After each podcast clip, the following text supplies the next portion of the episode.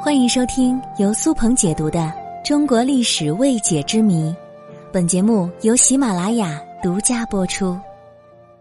古代打仗，每个士兵都有铠甲吗？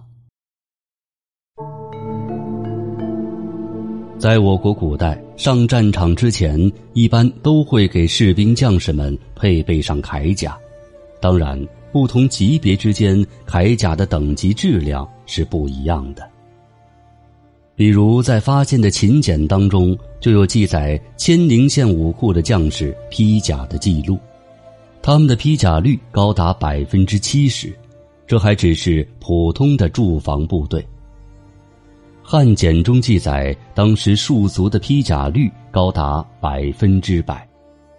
当然，也有的朝代不会给士兵配备铠甲。这不是朝廷配不起，而是有的时候战术的需要，比如唐军的六成披甲。古代的士兵确实都穿着铠甲，秦始皇的兵马俑就是有力的证据。因为古代打仗的工具主要是刀、矛或者木棍等等，士兵们穿上铠甲之后，对自己有很好的保护作用。但是在这里，我们要搞清楚一个问题，那就是什么叫做甲呢？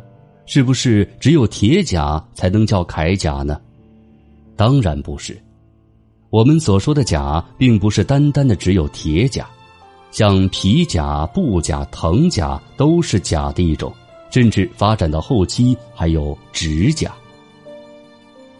铠甲最早出现的应该是商周时期的链甲。链甲是以肩薄加厚棉制作，属于布甲的范畴。而铁甲出现于战国中期，它的前身是青铜甲，是一种比较简单的兽面撞胸甲。战国时期的铁甲通常以铁片制成鱼鳞或者柳叶形状的甲片，经过穿组连缀而成。金属类的还有两种特殊的铠甲，第一种叫金甲。这个金甲是贵族为了显耀身份，在铠甲上镀金而已。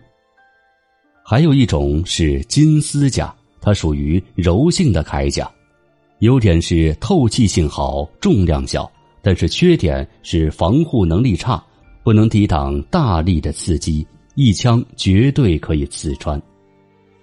在汉代时，正式进入了铁甲时代。汉代的铁甲又被称为玄甲，而铁甲基本可以算是我国古代铠甲中的主角儿。当然，不同时期的铁甲有着不同的工艺和形状特点。而我国古代的皮甲大多是以犀牛、鲨鱼皮等皮革制成，上施彩绘。皮甲由甲身、甲袖和甲裙组成，甲片的编缀方法横向是左片压右片，纵向是下排压上排。除了皮甲之外，还有藤甲和指甲。看过《三国演义》的朋友应该知道，诸葛亮在七擒孟获的时候，就让士兵们穿过藤甲。而指甲在中国古代是一种简易的护身甲，以硬布表骨，再用纸巾搪塞而成。指甲主要用于中国南方的士兵，因为体积轻，战船水兵用的比较多。但是指甲的防护力是最低的。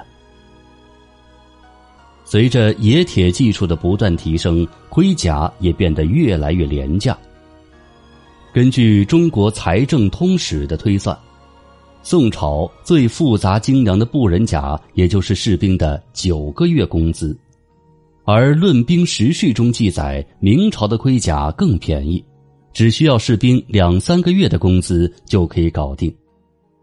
几个月的工资就可以买一件保命的装备，所以古代士兵一人一身铠甲并非难事。这只是一种日常装配而已。